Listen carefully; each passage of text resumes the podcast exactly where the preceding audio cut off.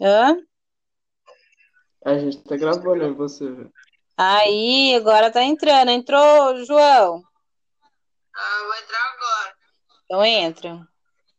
Deu certo, gente. Olha que legal. Aí, por exemplo, entra o João se apresentando. Vamos fazer um teste. Se apresenta aí, João. A- Desliga o áudio do, do Teams. Já desliguei, já. Tá me escutando, velho? Tô. E o, tá. o- o João desligou. João, você saiu da, da gravação do, do podcast.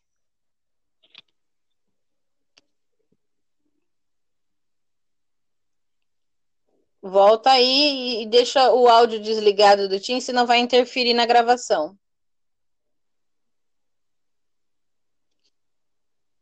Nossa, conta minha faz uns 10 anos que eu tô com ela, velho. Olha lá, entrou o João. Agora, gente, a gente vai conversar por aqui, tá? É um podcast, a gente pode conversar, trocar ideia, né? Então a gente pode, vai começar, por exemplo, o João. A, o texto tá na tela, né? Então o João entra e fala assim: Eu sou o João Pedro, do oitavo A, e vou conversar um pouquinho com vocês aqui sobre a Revolução Francesa. Aí você começa a ler o texto, entendeu, João? Os dois primeiros parágrafos da Revolução Francesa e tudo começou. Tá. Então manda ver. Peraí, eu não entendi, não entendi. Você vai falar como se você estivesse gravando um, um- um dos seus vídeos. Só que é só áudio agora. Fala, eu sou o Tá. João Pedro, do oitavo A, e vou falar com vocês um pouquinho a respeito da Revolução Francesa. E ler os dois primeiros parágrafos do nosso texto. Eu vou ler? Isso. Hum, é. Eu sou João Pedro oitavo no A. E hoje eu vou falar um pouquinho sobre a Revolução Francesa. Eu vou ler dois parágrafos do meu texto. Certo? É, você não precisa falar que você vai ler os dois parágrafos do texto. Você só fala assim, ó. Eu sou o João Pedro, do oitavo ano A, e vou falar um pouquinho com vocês sobre a Revolução Francesa. Aí você pega e já começa a ler os dois parágrafos, tá bom? Tá. Manda ver. Eu sou o João Pedro do oitavo ano A. E hoje eu vou ler um pouquinho do texto para vocês. Vai lá. A Revolução Francesa aconteceu na França em 1787, quando o terceiro estado, cansado de pagar e trabalhar pela mordomia e benefícios do primeiro e segundo estado, iniciou algumas assembleias para planejar ações contra o absolutismo e a operação. Opressão. Lê o próximo. Tudo começou. Tudo começou quando o terceiro estado invadiu a prisão da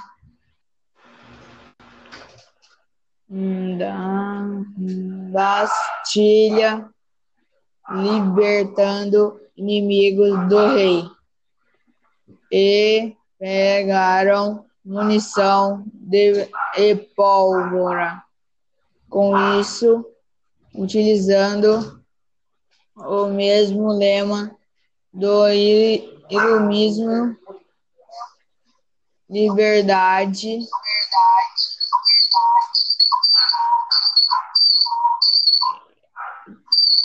igualdade e fraternidade. Lutaram por direitos para chamar Para a Para camada ch- mais. mais baixa da sociedade. da sociedade. Vai lá, Sergito. Eu sou o Sérgio vou apresentar o final da Revolução Francesa. Essa revolução foi muito importante para muitos países, não só para a França. Ela trouxe mudanças sociais, políticas e econômicas, inclusive para o Brasil. O fim da Revolução aconteceu em 1799, quando Napoleão Bonaparte deu o golpe de 18 Brumário e assumiu a França. Nascia, então, um dos maiores da história francesa, da história francesa, estabilidade política e desenvolvimento econômico. Marca também a consolidação dos interesses burgueses no país. No calendário revolucionário francês, a data 18 de Brumário do ano de. Do ano 4. Ano 4, né? Equivalente a 9, a 9 de novembro de 1799, no calendário gregoriano. E é isso aí, gente. Tchau para vocês e, e, até mais. É sempre assim, entendeu? Ele saiu. é, é, é, literal, é assim mesmo. Vamos lá, Sérgio, eu vou terminar a gravação aqui e a gente volta pro, pro Teams. Beleza. Olá, eu me chamo Regiane Alencar e juntamente com minhas colegas e parceiras Mariane, e Laura, que fazemos parte do grupo RBM da disciplina de Gestão de Educação Básica da Unesp Bauru. Elaboramos um podcast, né? Elaboramos esse podcast para que possamos aí concluir o nosso pensamento sobre essa disciplina. Nós é, entendemos e nós aprendemos que para uma boa gestão é, o profissional sempre deve estar se atualizando, né? Deve ter uma formação continuada. E que a gestão é um processo de formação de equipe, né? E que nós temos aí duas concepções diferentes, de abordagens diferentes sobre a administração. Administração capitalista e a particularidade da gestão educacional, né? Com isso, é, nós pesquisamos aí o significado no dicionário Aurélio de administração. O dicionário Aurélio diz o seguinte: é um conjunto de princípios, normas e funções que tem por fim ordenar os fatores de produção e controlar a sua produtividade e eficiência para se obter determinado resultado. Né? E nós podemos ver, eh, podemos ver que ao longo é, dessa, dessa disciplina, ao longo da trajetória da história da educação, é, houveram muitas transformações nesse pensamento de gestão escolar. Né? E os fatores que contribuíram para essa transformação, para essa modificação, essas mudanças, é, nós podemos citar avanços tecnológicos, a globalização, e a transformação também em relação é, as transformações das relações de trabalho em si, né? E podemos ver que democratizar a escola também nos leva a pensar em como deve ser a sua organização e sua gestão, para que realmente possa ocorrer essa, né, possibilitar essa democratização. E para isso, deve-se obter uma, a, a construção de um projeto pedagógico de forma coletiva para que possa propiciar aí o processo de mudança e chegar às vias de fato de uma gestão democrática, né? Com isso, nós devemos conhecer as leis de diretrizes e bases da educação, as leis que regem os sistemas estaduais e municipais de ensino e envolver a comunidade escolar e a sociedade na qual ela faz parte né? Esbarramos em várias burocracias, né, que nós sabemos, né, burocracias existem no meio organizacional aí de, de uh, organizacional política, administrativa, nós sabemos que existe grande burocracia, né? E o que mais me marcou nessa disciplina, né, nos marcou nessa disciplina, foi saber que para que houvesse uma melhora nessa gestão, para que houvesse é, uma transformação nesse, nesse pensamento de gestão, foi preciso elaborar um plano de ação né? Um plano de ação que diz que estabeleceu uma cultura de planejamento, que antes não havia essa cultura de planejamento, né?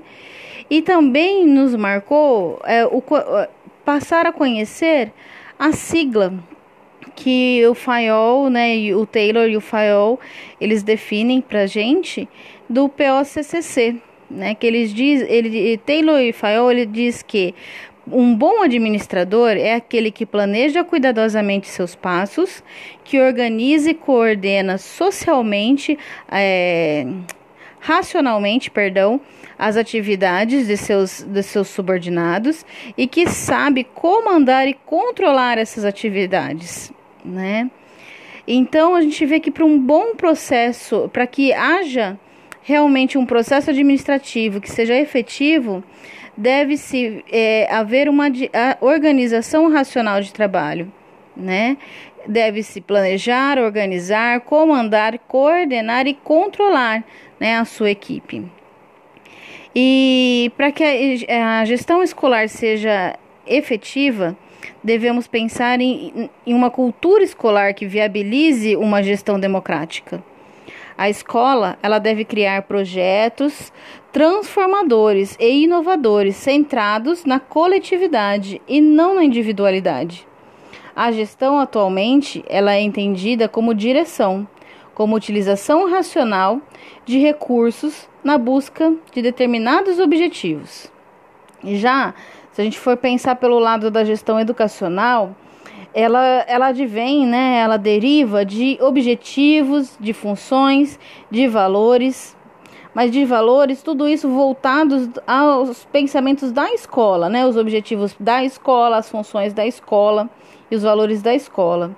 E também está baseada e voltada para a formação humana e a formação sociocultural deste indivíduo, né? Então, neste contexto, a gestão escolar ela, voltada para a transformação social, ela prima pela participação dos estudantes, dos funcionários, dos professores, dos pais e da comunidade local, né, da comunidade que essa escola faz parte. Com essa finalidade democrática, temos o projeto político pedagógico, o PPP, que é um documento que organiza o trabalho pedagógico da escola e que visa uma qualidade em todo o processo ele indica a direção a seguir. Deve ser norteado pelos princípios de igualdade, ou seja, todos devem ter acesso e permanência na escola, de qualidade de ensino para todos. A gestão deve ser democrática, né, sendo construído, né, esse PPP de forma coletiva. A escola deve ter liberdade, o princípio da liberdade, autonomia, liberdade para aprender, ensinar e pesquisar, e também a valorização do magistério, que é a formação inicial e continuada dos professores, dos, dos profissionais que estão ali da educação, né, voltados para melhorias e conhecimentos. Este documento, né, o PPP, deve ser elaborado anualmente de acordo com a obrigatoriedade da LDBEM 9394 de 96 e tem como pano de fundo a possibilidade de que todos os membros envolvidos na comunidade escolar tenham acesso a esse projeto, podendo participar dele e interferir sempre que for necessário. Além disso, deve ser construído para atender aos membros da comunidade em que ela em que se localiza, né? Essa integração entre diversos setores sociais no processo de construção e consolidação do PPP já é por si só um exercício de democracia, que só engrandece o trabalho final e aprimora os resultados dos, das estratégias adotadas, contribuindo assim para a autonomia da escola e assegurando um ambiente democrático capaz de obter a identidade dessa instituição, a escola. Agradeço a oportunidade de aprendizado, de conhecimento e espero que tenha alcançado as, as primórdias necessárias para o entendimento de uma gestão escolar. Agradeço, até logo!